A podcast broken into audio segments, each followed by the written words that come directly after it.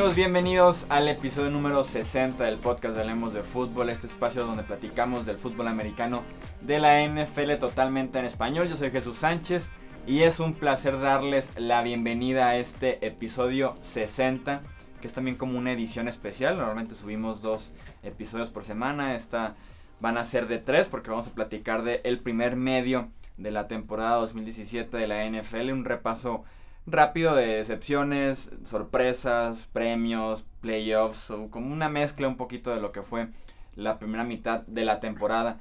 Me acompaña, como ya escucharon en el episodio número 59, mi amigo Rudy Jacinto. ¿Cómo estás, Rudy? ¿Qué tal, Chuy? Muchas gracias por invitarme. Listos para hablar de todo lo que ha sucedido en esta primera mitad de la temporada NFL 2017. Eh, muchas sorpresas, muchas decepciones, habrán más.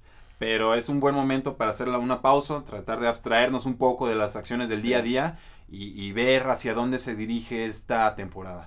Sí, así es ver lo que fue y, justamente ver hacia dónde nos podríamos dirigir en lo que resta de la temporada 2017. En los controles, como en cada episodio, está Edgar Gallardo. Edgar, ¿cómo estás? Muy bien, Jesús. Rudy, bienvenidos.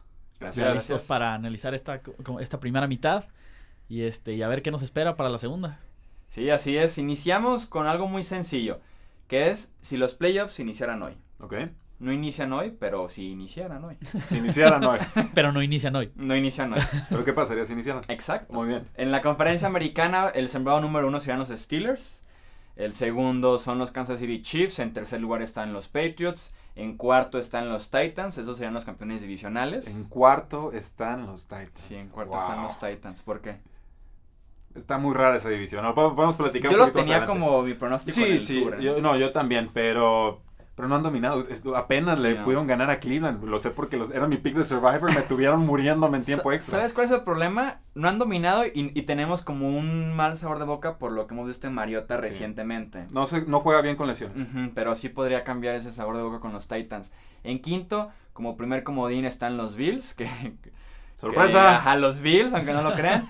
y en sexto lugar están los Jacksonville Jaguars. Como todos predijimos. Sí, exacto, como esperábamos de ellos. Finalmente este año ya este era el bueno para los Jaguars. En la conferencia nacional, en la primera posición Filadelfia, que eso sí nunca me imaginé decirlo. Es, le eh, digo, la nacional sí me sorprende un poco, de la división no me sorprende tanto. Sí no, la, tenía... de la división creo que se hizo el pronóstico y decíamos... Están muy completos. Confío en este, confío en este, pero cualquiera puede ganar. Exacto.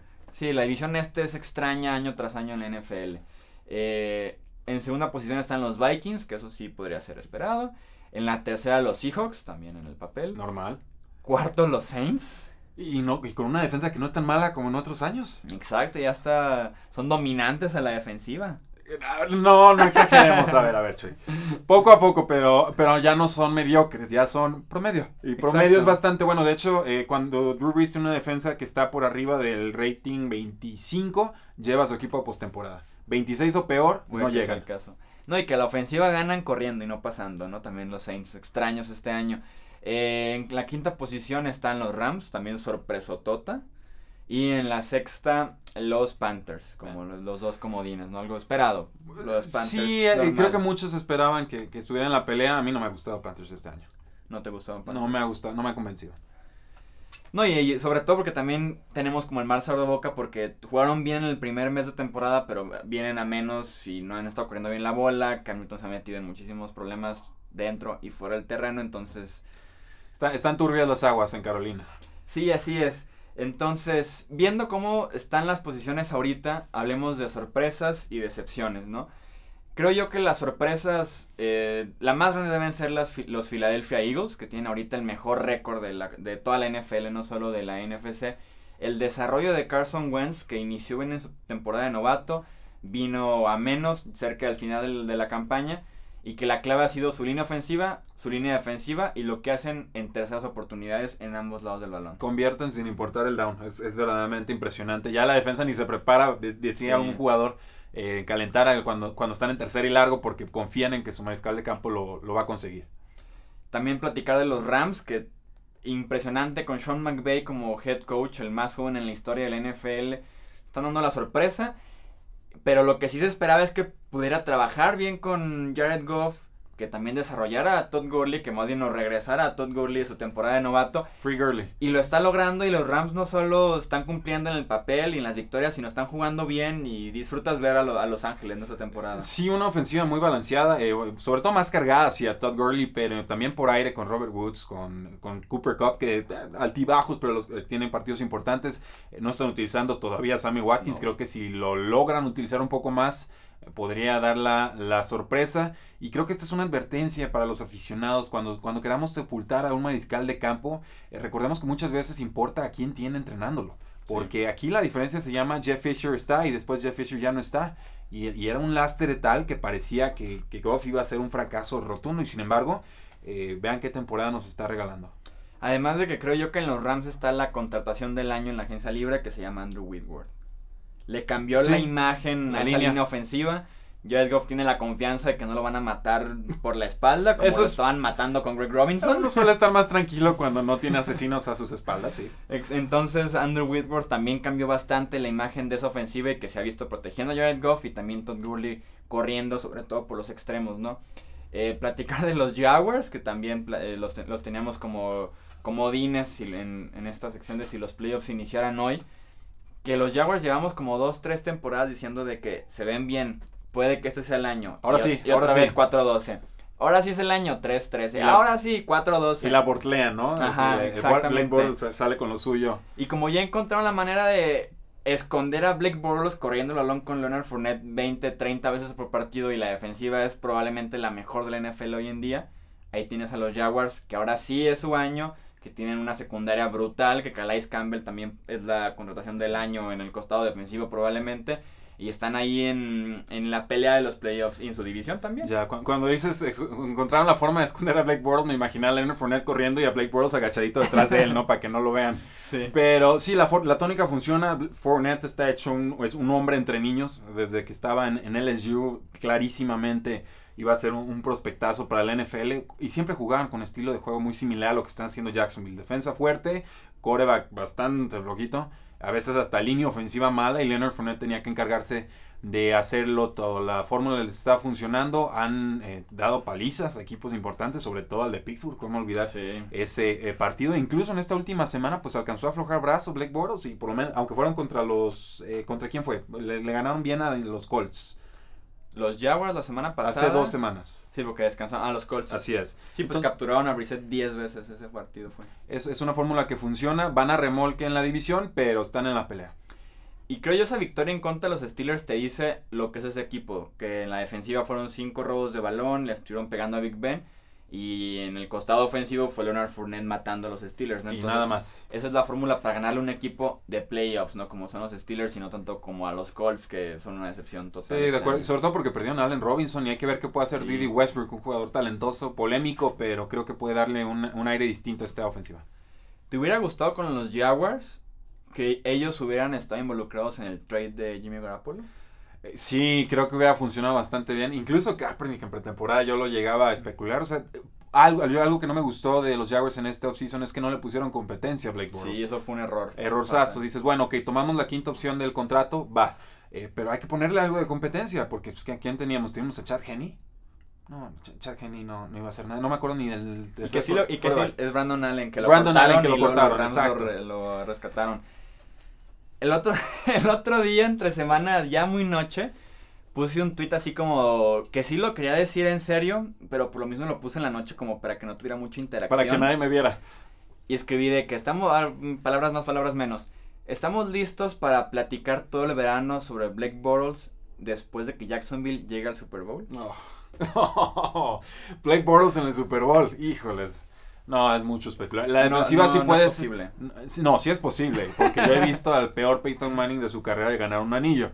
Eh, he visto cosas verdaderamente increíbles en mariscal de campo a la mala, a la baja. Eh, ganar anillos es posible, es, no es una fórmula ganadora. ¿no? Si algo sabemos de la NFL es que tener un mariscal de campo competente te hace pelear. Tener un mariscal de campo estrella, pues te hace ser favorito para llegar al Super Bowl. Pero también tener una defensiva dominante con los Ravens, con los Seahawks, con los Broncos, nada más en los últimos cinco años. No, nos, ¿Han podemos, estado ahí? nos podemos ir mucho más atrás. ¿Se acordarán de aquel Super Bowl de Raiders contra Tampa Bay? Mejor ofensiva contra mejor defensiva y la mejor defensiva ganó eh, sobradamente, ¿no? Patriotas contra Gigantes, pues no es que fuera súper defensiva, pero presionaban muy bien, ¿no? Con sus paquetes NASCAR y ganaron el partido. Entonces, eh, sí, llegados a esa instancia, creo que la defensiva pesa más. Sí, no, y los Jaguars sí me hubiera gustado que hicieran algo en el offseason o por lo menos corrigieran durante la temporada con la posición de quarterback. Se quedan con porlos para el resto ¿Y si usamos a Fournette como quarterback? En formación Wildcat, 30 veces. Imagínate. ¿Por qué no? Pero incluso que pase de vez en cuando Claro. y lo, lo haría mejor que Blake Bortles. Absolutamente, yo encantado. Y la cuarta sorpresa que yo tengo como en este inicio de temporada son los Bills. Que lo, lo curioso que tiene Buffalo es que pensábamos en la pretemporada que estaban tanking, que, que, que estaban deshaciendo de sus estrellas para poder perder y empezar de nuevo con Sean McDermott ahora como head coach. Pero no era más bien un cambio como cultural, dejar ir como piezas que estaban siendo problemáticas para el equipo en el vestidor y en el campo, como Sammy Watkins, como Ronald Darby, como Marcel Darius recientemente que se fue a los Jaguars. Era nada más ese cambio cultural para que pudieran ganar al estilo de Sean McDermott y se están viendo también muy bien. Dependen mucho del partido que se acomode muy bien la situación ideal para que ganen. Pero al final de cuentas son cinco victorias y nada más dos derrotas para ellos. Sí, el cornerback Davis White está jugando eh, Sí, bastante, bastante bien. a novato defensivo. Completamente de acuerdo. Terrell Taylor está pasando bien del bolsillo, noticia, novedad. Eso, eso sorprende eh, bastante. LeSean McCoy ya encontró la zona de anotación. Estuvo mucho tiempo sin encontrarla, pero ya por aire, por tierra, tiene siempre sus 80, sus 100 yardas. Eso es, es bastante notorio. Charles Clay, bueno, ahorita lastimado, pero no tardará en regresar. Y pues, era un portento físico en la posición. Estaba dominando Sí. verdaderamente como ala cerrada. Era para mí el ala cerrada revelación de la temporada hasta, hasta que cayó. Eh, Y bueno, la contratación de Kelvin Benjamin tendrá algún proceso de adaptación seguramente, pero los Bills están haciendo bien las cosas. Creo que ahora sí les va a tocar llegar a postemporada. Y veremos qué pueden hacer porque una defensiva importante siempre es base en la postemporada poder, poder avanzar, ¿no? Pasamos a las decepciones y yo tengo anotadas tres. No sé si estés de acuerdo aquí conmigo. El primero son los Falcons, Claro. que se cayeron. Yo creo que eran candidatos estelares para repetir como campeones en la NFC, llegar al Super Bowl ahora en Minnesota. Se cayeron feo con sin Kyle Shanahan como coordinador ofensivo. Matt, Ryan es el que más lo extraña sin duda alguna. Se nota ese bajón, ese bajón ofensivo. Y Brad Quinn a la defensiva, digo, perdón, Dan Quinn a la defensiva. Sí tiene las piezas, pero creo que están jugando incluso peor de como le estaban haciendo el año pasado. Sí, el año pasado se veían más rápidos, creo yo. Este, este partido, bueno, estos partidos de la temporada no, no han robado tanto el balón como me gustaría, ¿no? Lo recordarán en el Super Bowl, hasta tuvieron un pick six. Y dices, bueno, ok, con eso, eso te cambia por completo eh, un marcador, ¿no? Así esta temporada. La pérdida de, de Kyle Shanahan, terrible, terrible. Falta de creatividad en todas las facetas de juego. Antes buscaban en profundidad a todos sus receptores, buscaban a Mohamed Salum, Sanu, buscaban a Taylor Gabriel. Antes buscaban, deja tu profundidad o corto, lo que sea, a Julio Jones. Sí, por supuesto, ahorita. Y, y lo buscan, ¿sabes que A Julio Jones en primeras oportunidades. Creo que ese era el truco. En primera oportunidad las defensivas no saben si vas a correr o vas a pasar por aire. eh, porque no se puede pasar por tierra, Exacto. obviamente.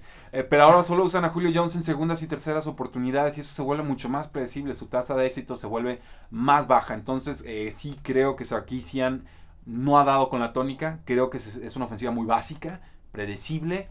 Y pues los resultados así lo dictan. Le ganaron a los Jets esta última semana. Tenían que hacerlo porque si no se les acababa, creo yo, la, la temporada. Pero subestimamos eh, quizás la pérdida de Kyle Shanahan de forma importante. No, y a mí también me estresa que con Devonta Freeman, que es un corredor top 5 en la NFL, lo usan mucho en la primera mitad y en la segunda mitad se olvidan de Nada. él, deciden pasar y pasar, son tres oportunidades siempre que terminan despejando, entonces sí le falta a Steve Sarkisian bastante para cumplir como coordinador ofensivo en la NFL. Los Tampa Bay Buccaneers, también conocidos en este podcast como Miss Tampa Bay Buccaneers. ¿Tú Tampa Bay Sí, Buccaneers? porque los puse casi casi hasta el campeonato de la nacional en mis Chuy, pronósticos. Tenías que hablar conmigo antes de estar haciendo ese tipo de predicciones. No, y hasta me acuerdo que en Twitter nos peleamos porque yo decía que James Winston era candidato al MVP y tú No, dices que. Marcus Mariota. No, no, bueno. bueno. Pero el, el mío cuando juega más o menos la hace. El, No, es, es un desastre James Winston este año. Por ningún lado está jugando bien, ni fuera del- de la bolsa, ni con tiempo, ni yendo largo, ni corto. Se fue- Ninguna faceta está jugando se fuera de sintonía y, y lo preocupante es que le dieron muchas armas, muchísimas armas a la ofensiva. Tienen a Mike Evans, le consiguieron a Deshaun Jackson, le consiguieron al ala cerrada eh, estrella de Alabama, O.J. Howard, que mm, quizás el mejor bloqueador de ala cerrada que he visto en mi vida y competente también atrapando pases. Tiene a Cameron Braid, recuperaron a Doug Martin, a mí me sigue gustando Charles Sims. Y, y nada, o sea, es, es verdaderamente ofensiva es preocupante. gris, gris, gris. No, no por ningún lado. Y, y pasa por James Winston, que en sus mejores momentos parece Brett Favre y en los peores, pues Boros. Sí, porque no tienen nada de precisión en sus pases ahorita. Es estar volando constantemente de Sean Jackson.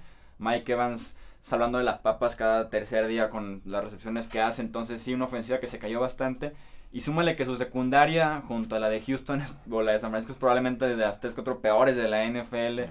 Cada partido reviven a los muertos que enfrenten a la ofensiva. Sí. En este caso fue con las Panteras también, entonces sí es decepcionante lo que han hecho Tampa Bay en ambos costados del balón, a pesar de que el roster parecía que tenía todo para pelear este año, por lo menos llegar Sí. como comodín a los playoffs, en mi caso que los puse hasta Ups. el campeonato y me están quedando muy mal. Sí, eh, muchas bajas a la defensiva, hay que decirlo. Noah Spence, quizás eh, su mejor presionador ya fuera por la temporada y ni así están teniendo muchas capturas. Entonces tienes problemas en la secundaria, no presionas a los mariscales de campo, tienes una ofensiva inconsistente, es una, es una receta perdedora desafortunadamente. Sí, Hargreaves, que se esperaba mucho de él, está permitiendo cualquier tipo de yardas, a pesar de que es selección de primera ronda ahí mismo en Tampa Bay. Y pasamos a la, creo yo que es la tercera decepción de, de lo que va de este año, que es Andrew Locke. Ni siquiera los Colts. Los Colts sabemos que tienen un roster No, fatal. Los Colts también, los Colts una también. gerencia que era mala, que ya es buena ahorita, o mejoró un poquito. Chuck Pagano, que ni siquiera ya vale la pena desgastarnos con él. ¿Quién? Exacto. Pero Andrew Locke, que lo operaron en marzo, decían que ya iba a estar en agosto. Estamos a nada de entrar a noviembre. O más bien cuando se publica este episodio, estamos ya Este, en noviembre. ya estamos en noviembre. primero de noviembre. y sigue sin entrenar, buscando otras opciones, otras opiniones, porque le duele el hombro a pesar de que se lo operó, ya va para el año. Entonces, decepcionante y ya ni siquiera vale la pena que lo activen. No, Porque no, para de esa nada. línea ofensiva, puede que muera Andrew Locke. Lo- puede que muera Andrew Luck. Sí, no tendría que Andrew muera. Eh, pero el acierto de encontrar a Jacoby Brissett que los mantiene Se competitivos eh, semana a semana le salió barato, ya, ya podemos decirlo, con Philip Dorset. Creo que salen ganando ese cambio. El problema de los Colts es que si llegan emparejados a la mitad, al medio tiempo, la segunda mitad se colapsan por completo. Lo hemos visto una y otra y otra vez esta última semana contra los bengalíes. Ganado el partido, lanzan un pick six y después ya no logran eh, mover el, el balón. Frank Gore, 34 años, se nos está acabando. Están incorporando un poco más a Marlon Mack. Eh, no sé qué opinas tú, Chuy, este cornerback número uno, se me está escapando su nombre. Bonte Davis. Bonte Davis regresando de lesión. y no Gris. lo cambiaron este en la fecha No, límite, ¿eh? se eh, aguantaron con él. Pudieron haberlo hecho. Eh, se les lastimó su safety estrella que estaba jugando bastante bien. Malik Hooker, el novato de primera ronda. Es un año muy complicado para los Colts sotaneros, merecidamente. Hay que ver con qué se refuerzan. Y me sorprende que, o por lo menos mantienen la esperanza, no sé si de este año, pero sí el siguiente. No cambiaron ni a T.Y. Hilton, ni a Dante Moncrief, ni a Bonte Davis. Se quedaron en la fecha límite de cambios eh, como estaban, ¿no? Veremos Sí. si para este año, que no creo, pero sí para el 2018. Eh, vamos ahora con los premios de final de temporada, nada más con los principales de cómo lucen ahorita y cómo podrían lucir o cuáles son las competencias más interesantes en los respectivos premios, iniciando obviamente con el MVP que todavía es temprano, son dos meses de temporada en la que tal vez ninguno ha levantado la mano de manera importante. Tom Brady lo tenemos como candidato casi como por default, que Sí, es como quién lo gana, pues Tom Brady o quién lo gana en la NBA, pues LeBron James, así no lo tienes como por automático, como bien dices. Carson Wentz, que es- ha tomado como cierto, como sí, ha, to- ha tomado No. cierto gas este tren, ¿no? Merecido, merecido. Yo creo que, que, es, que está completamente en la terna. Yo te puedo poner tres nombres más. Te puedo poner Dime, a, dime. a Deshaun Watson. Creo que. ¡Ah! Sí, que Deshaun ¿Como Watson. MVP? Pues, ¿por qué no? Es el líder en lanzamientos de touchdown, si no me equivoco. Ya le fue y le lanzó 400 yardas No a, creo. a Seattle. No que lo la- pondría yo que favorito. ganar la división. Eh, eh, tendría que llegar a postemporada, yo diría. O sea, con quizás un comodín. Porque no me sorprendería, por ejemplo, que de la FC Sur salieran dos comodines. Y sería una locura. Eh, pero bueno, esa es una posibilidad. Creo que hay que tenerlo por lo menos en el radar.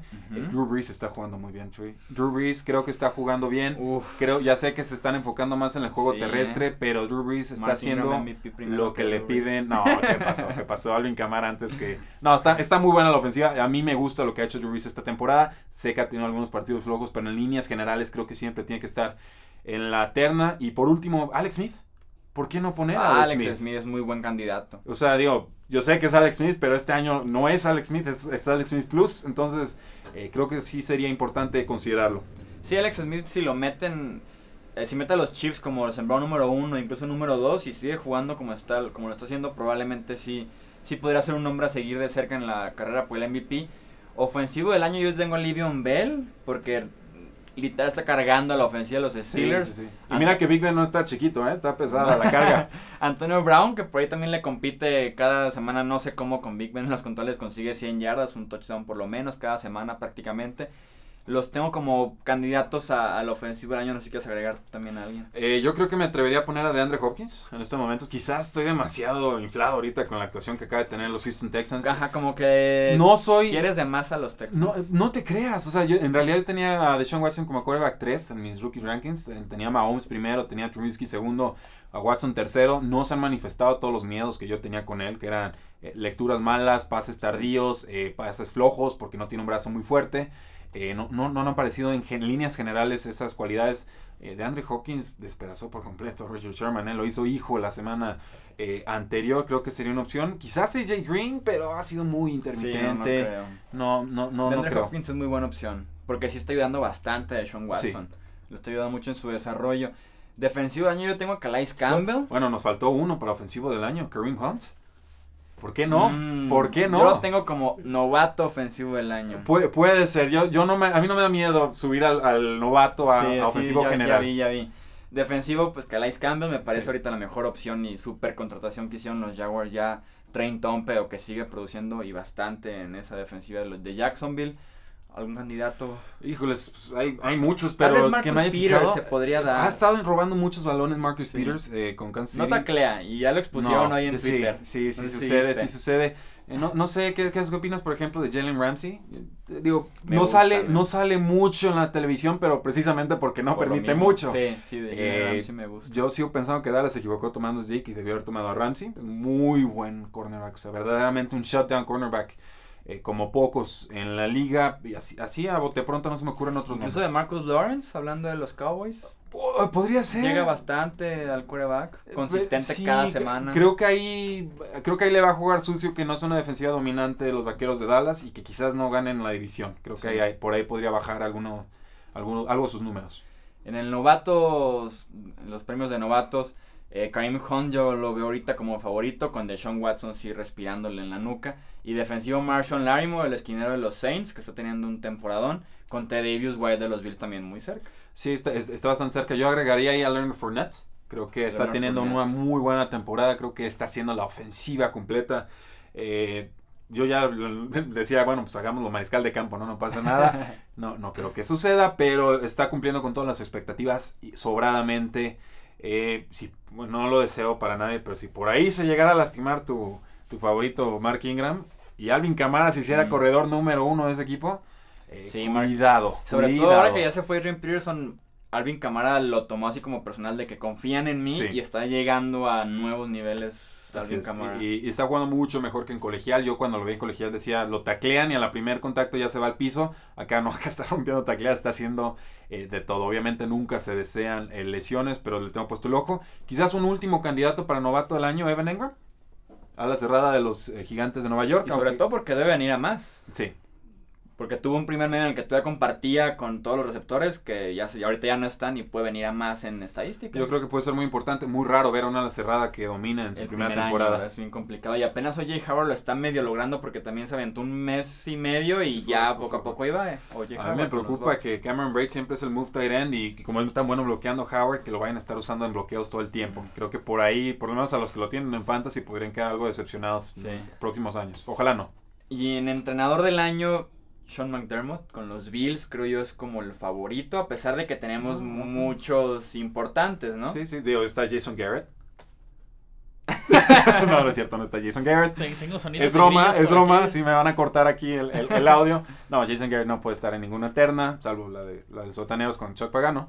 Eh, bueno, obviamente no creo que Bill Belichick porque han tenido un, arranque muy flojo. Yo creo que Andy Reid podría ser un candidato. Andy Reid es eh, como el favorito también junto a McDermott. Sí, y, y, quizás Doug Peterson, ¿por qué no? El, head coach de los Philadelphia Eagles están teniendo un temporadón, están muy balanceados al ataque y en defensa. Creo que, que serían los, los candidatos principales. Y en el caso de Peterson sería también del mismo, la misma rama de Andy Reid. y McDermott, pues lo que está haciendo con los Bills también es destacado, que están peleándole al tú por tú literalmente a los Pats en la división, algo que no se veía yo, desde el 2008 probablemente, Desde que fue cuando mucho. perdieron la división. Aquí en el guion vamos rápidamente con los, si los playoffs iniciaran hoy, y nada más decir cuáles serían así como los que quitarías, que no crees que puedan estar, que sí crees que se queden así. En la FC Steelers, Chiefs, Patriots, creo que estamos conscientes que van a ser el top 3. ¿Todo bien? Porque el cuarto sería el sur y no creo que lleguen a la cantidad de victorias que van a tener al final de cuentas esos tres equipos. En la división sur está entre Titans, Jaguars y Texans el campeón. Ok. Que yo creo se mantiene. Uh, no sé, es que los Jaguars ya me rifé con ese tweet. Creo que los Jaguars podrían. ya me puse la pistola en la cabeza. Sí. Los Jaguars como campeones divisionales. Ok. Sí, puede ser, puede ser. Porque imagínate, Mar- Mariota lesionado y contra esa defensiva de Jacksonville en los duelos directos. Creo que los Jaguars como campeones. Los Eh, Titans. Titanes le se metió una paliza a Jacksonville, ¿eh? no lo olvidemos. Por ahí la Lo semana creo 2 que o hasta los 3. blanqueó, ¿no? Sí, un cruce ahí medio raro. Jacksonville le Sí. metió, bueno, eh, paliza a Houston. Houston le metió paliza, ¿qué fue? ¿A Titans? Sí. Y después Titans le metió paliza a Jacksonville. Sí, una relación ex- muy extraña ahí en la FC Sur, que es como el Triángulo de las Bermudas. Eh, no, ni siquiera sé si las dije bien, pero algo así va el, el cuento. No me sorprendería, lo digo de nuevo, Chuy, que haya dos comodines de, de esta división del sur. Eh, que, que en la segunda mitad de la temporada de NFL en realidad se van a estar enfrentando entre ellos. Es lo que me preocuparía. Que no lleguen a tantas victorias para ganarle a los Bills o Sí. a Miami, por ahí si siguen la pelea. Porque entre ellos se van a estar Golpeando. pegando mucho como suele pasar en el oeste de la americana. Que ahora tenemos a los Chiefs y tenemos como candidatos a Broncos, a los Raiders para avanzar. Y tenemos ahorita nada más a Kansas City en una decepcionante oeste. ¿Quieres la hablar de decepciones? Raiders se nos pasó por Sí, completo. ¿eh? los Raiders con marca de 3 y 5. Y los Broncos, bueno, quizás porque yo esperaba un récord flojo, pero para algunos también sería decepción. Los Raiders están fuera de playoffs, ¿estamos de acuerdo? Yo creo que sí. 3 y 5. Yo creo que sí. Tendrán que ganar 7 Y de están, 8. pierden un juego más y se acabó. Ujú. O sea, están al filo de la navaja. Entonces, eh, ¿y los Bills crees que les alcance? Yo creo que sí. Creo que la fórmula funciona. No es espectacular. Creo que tienen buena defensa, muy buen ataque terrestre. La línea ofensiva sigue funcionando. Y un coreback que está mejorando. Le acaban de conseguir una mejora por la vía aérea. Creo que ahí están las piezas para ser suficientes de llegar a, a postemporada. Sí, sí, creo que van a llegar. Yo si tuviera que como arriesgarme, pondría a los Jaguars como 4, como campeones del sur. ¿Ok? Y sí me atrevería a poner Titans y Texans como los comodines. Ok, sí, sí, puedo verlo por y el completo. día que el sur de la americana, tan criticado como lo ha sido en los últimos 4 o 5 años, meta a tres equipos a la postemporada, el mundo puede que se acabe. Explota. ¿no? El mundo de la NFL puede que se acabe con Titans, Jaguars y Texans en los playoffs. Sería, y bueno, y los Colts viendo desde Ajá. casa. Imagínate a los Colts viendo desde casa a los otros tres equipos de la división. Imagínate que lo dijeras hace como dos años, No. de que en 2017 Imposible. los Colts se quedan fuera y los otros tres avanzan a postemporada. No, no, te, te- No lo verías, ¿verdad? te linchaban. Diría, diría, solamente si Andrew Locke se lesiona todo el año. Solamente Y si- sí, sí, sí, sí. De alguna manera, ¿no? Así, el quarterback de los Patriotas salva la temporada de los, los, los Colts, ¿no? Que, ¿Cómo? No. Y en la nacional tenemos a Filadelfia 1, Minnesota 2, Seattle 3, Nueva Orleans 4, Rams 5, Panthers 6. Me parece muy correcta la lista. Yo decía, los Panthers me preocupan. Tienen un calendario muy accesible. Eso es, es un plus que no puede ser subestimado. Yo he visto muy errático a Cam Newton. No lo he visto bien. eh, forzando pases cuando no, no, no Incluso de- y dejaron de correr la bola, que era como la Olvidaron correr. Ya no saben correr las panteras de Carolina. Jonathan Stewart y Christian Y McCaffrey están promediando, sido una decepción. promediando menos de 3 yardas por acarreo. Christian McCaffrey no corre bien entre los tackles. Eso me preocupa. Eso no lo vimos en colegial. Eso sí, ya rompió el récord de recepciones eh, para Sí. un corredor en una temporada de Carolina y estamos a mitad de temporada. Entonces pues, está Sí, cumpliendo y de va a seguir mínimo unas 100 recepciones. Puede que sí llegue Christian McCaffrey. Yo veo a Filadelfia se mantiene como campeón en esa división. A los Vikings también. Sobradamente. Los, los Packers ya no dan ya, ya- ya no dan pelea porque Brett Hundley se vio mal. Veremos ahora viene del bye week. Debe de ser una mejora en lunes por la noche el próximo partido de Packers contra los Lions en Lambeau Field que le conviene Sí, sí, bastante a los Packers.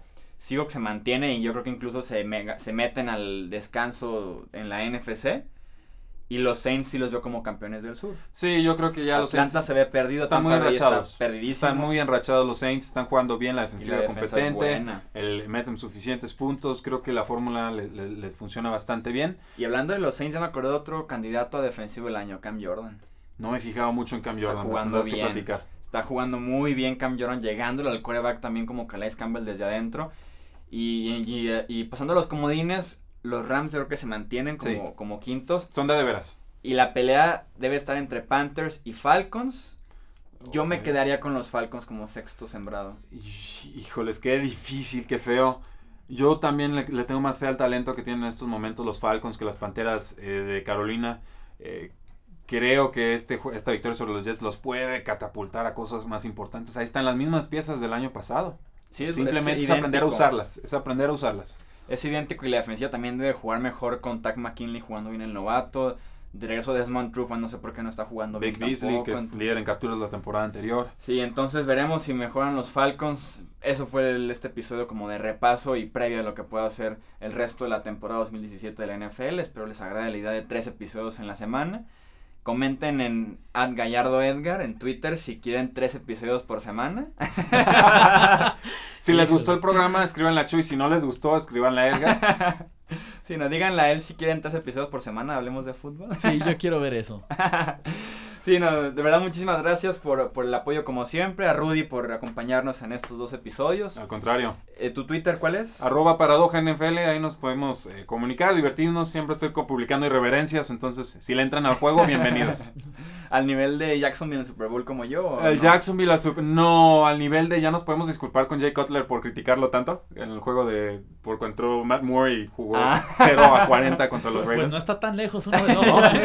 ¿Qué te creo, puedo que, decir? creo que prefiero mi tweet de los Jaguars. Sí, ¿eh? se- ¿será? Bueno, pu- yo publiqué que fue contra lo- con el juego de los Dodgers. eh, Jason Garrett es el head coach de, de- de este equipo. No hacían, no cambiaban al pitcher, no entendía. Bueno, cosas así. Sigan entonces a, Rudy y también en Hablemos de Fútbol. Recuerden en Facebook y en Twitter nos encuentran para mantenerse al tanto de la actividad de, del canal de YouTube, de los podcasts, además de noticias, opinión y análisis de la NFL todos los días del año. Eso fue todo por este episodio. Gracias a Rudy, gracias a Edgar Gallardo en los controles. Yo soy Jesús Sánchez. Esto fue Hablemos de Fútbol y nos vemos en el próximo video o en el próximo podcast. Hasta la próxima.